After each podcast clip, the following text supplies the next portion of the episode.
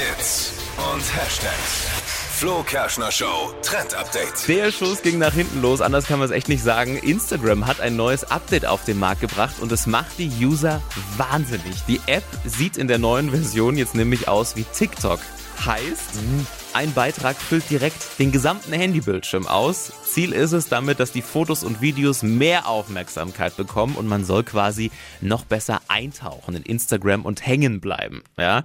Kommentare, Likes und so findet man übrigens über dem Foto dann und nicht mehr darunter wie früher.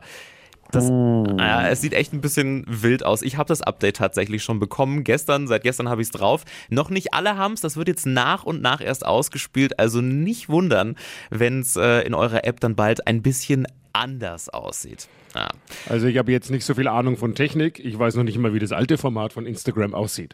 Aber gut, ist ja vielleicht Egal. egal. Ja. Ja, das Update sorgt allerdings auch dafür, dass man nichts mehr im Querformat posten kann. War früher schon schwierig, jetzt wird der Beitrag dann aber oben und unten abgeschnitten, wenn es nicht das richtige Format ist. Also, da müssen wir uns, glaube ich, erst so ein bisschen reinfitzen.